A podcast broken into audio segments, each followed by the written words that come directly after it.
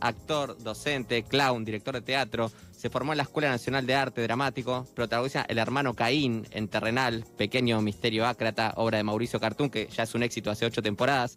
Es un honor y un placer recibir en Viajeres del Éter a Claudio Martínez Bell. Claudio, ¿cómo estás? Hola, ¿qué tal? Eh, Mucho gusto, ¿cómo están ustedes? Encantado de recibirte. Bueno, hubo más de un Abelito, más de un Tatita, pero el Caincito, si no me equivoco, siempre lo interpretaste vos. Eh, ¿Cómo Sí, seguís sí. enamorándote de un personaje que imagino que después de ocho años ya le conocés hasta la sombra? No, no, no es así, no es así. No, no, no le conoces tanto. Vos sabés que los personajes son absolutamente eh, como eh, inabarcables. Entonces, todo el tiempo eh, es como salir a jugar un partido. Vos no sabés el, el resultado. Entonces tenés que jugar y lo tenés que tratar de jugar lo mejor posible. Y, y cada día encontrás detalles, cositas, eh, no sé, pequeños tonos. eh, no, no, es una es una, una búsqueda incansable de, de, de juego, básicamente eso. Mira, justamente, yo co- como periodista deportivo uno tiene siempre que comparar todo con, con el fútbol. Vi Terrenal tres, tres veces y mira, las tres veces que la vi sentí que ganaron por goleada, desde cómo salió la función, la sana llena, la respuesta del público, esa sensación de que cada texto que ustedes tiran la clavan en un ángulo, ¿viste? Imagino que el actor no se puede quedar con esa algarabía, mucho menos el director y mucho menos si el director es Mauricio. Eh, No, claro, no. ¿Cómo manejás No. el sentimiento cuando para el ojo inexperto parece que, que la rompieron, pero internamente para usted o para el director es- hay cosas justamente que, que no salieron del todo bien? No, no, estamos, eh, todo el tiempo estamos corrigiendo, o sea, mira, eh, te cuento, así una intimidad. El domingo pasado, el sábado pasado, ahora eh, déjame recordar, bueno, la semana pasada, Mauricio nos juntó en el camarín, estamos por la función número 900, Más o menos. ¿sí? Y empezó, che, ojo, porque tal cosa, tal, ta, ta, ta, ta, ta, ta. O sea, imagínate un vestuario, un vestuario con el director técnico diciendo, eh, eh, pero así, ¿eh? Todo el tiempo, a, todos, así, es, ojo con esto, ojo con esto, acá se corrió, acá esto, acá lo otro, bla, bla. Y vos acababas, es como que el, el partido lo acabás de ganar, como vos decís, che, pero ganamos, ganamos, goleamos y gustamos. Claro. No, pero, pero no estaba todo bien, había un montón de cosas para corregir, así que nada, las corregimos. Además decís, Mauricio, tenemos 25 premios, 20 festivales internacionales, pero sí. No, sí, no, pero no, no, no, no, es un hecho vivo, está vivo, entonces cada función es diferente, el texto siempre es el mismo, pero, pero nosotros no. Siguiendo esta línea ¿no? de, de la crítica interna y externa con la que convive el actor, preguntarte si te ha pasado ¿no? con algún docente, algún crítico del teatro que te diga, Claudio, mira, no sos bueno para esto, mejor hace otra cosa. Digo, cuando viene una persona a la que uno mucho no le importa, es más fácil el proceso, pero cuando capaz lo dice alguien que vos considerás o sabio, una voz autorizada, ¿cómo, cómo lidia el actor con eso en ese momento? A ver, mira, eh, cuando, cuando uno arranca en esta profesión, tiene que tener signos eh, como síntomas de que de que la- de que vas a poder eh, vivir de esto, ¿no?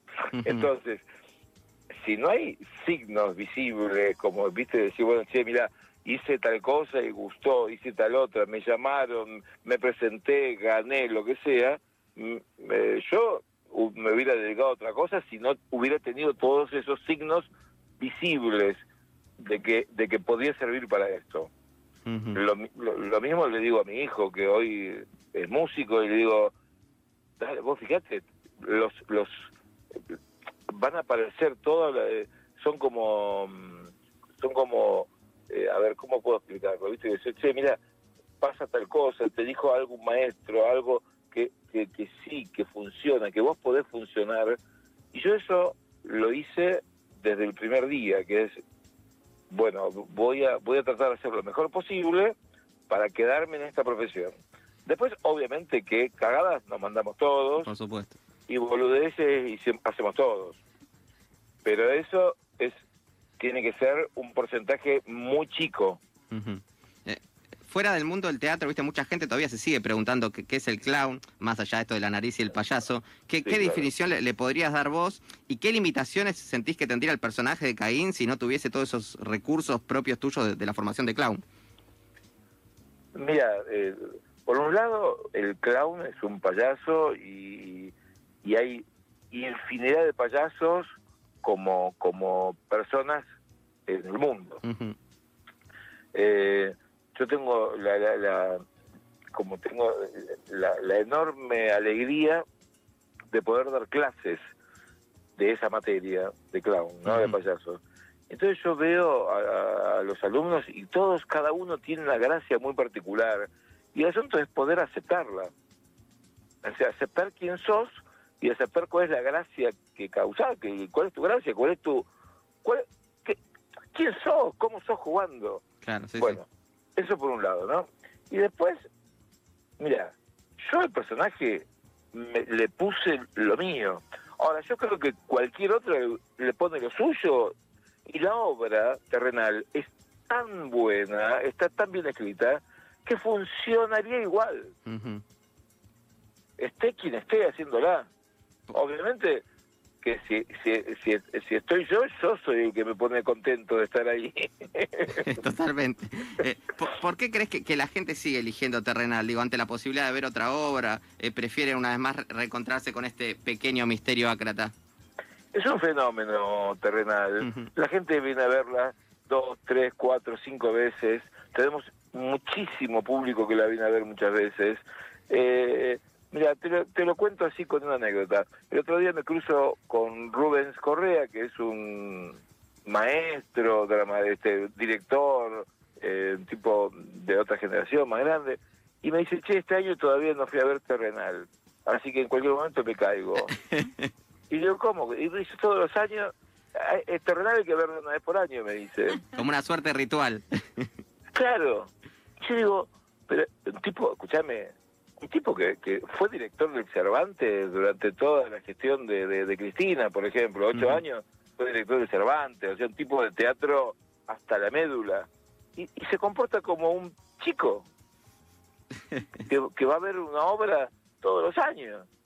Entonces yo digo, es un fenómeno, y los fenómenos no se pueden explicar.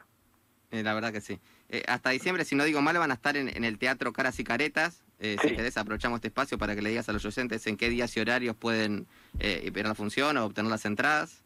Sí, está, estamos viernes, sábado y domingo, eh, los próximos cuatro fines de semana, que es hasta el 12 de diciembre, Sala Caras y Caretas, Sarmiento 2037, y se compran las entradas por alternativa teatral. Son muy baratas las entradas, Sí. pero así, Y- y- muy Y si lo pones en comparación de la calidad de la obra, la verdad que te diría que, que casi regaladas. Bueno, eso no me corresponde a mí decirlo. Eh, ¿Nos podés adelantar si va a haber una novena temporada para los que todavía no la vieron? Yo, mira, me, me encantaría volver a escuchar un concha, chumbo. Sí, claro. Yo ya te digo que en febrero eh, eh, reestrenamos. Qué bien, qué bien. Bueno, fe- felicitaciones por eso. Y bueno, eh, muchas gracias, Claudio, por, por darnos esta nota y poder eh, compartir un rato acá de teatro con vos. No, por favor, para mí es un placer enorme hablar con ustedes, hablar, digamos, hablarles a, a tus oyentes, a los oyentes de ustedes, para que puedan acercarse al teatro. El teatro es seguro, el teatro, digamos, no hay, no hubo en todo, eh, desde que se abrieron los teatros, no hubo un solo contagio en un teatro. Eh, es bueno saberlo, es bueno saberlo y bueno que lo digas vos también. Eh, así, que, así que vengan tranquilos. Muchísimas gracias. Y bueno, el año que viene seguramente haremos este ritual de ir a ver terrenal. Pero por supuesto, encantados de recibirlos. Hasta la próxima. Muchas gracias.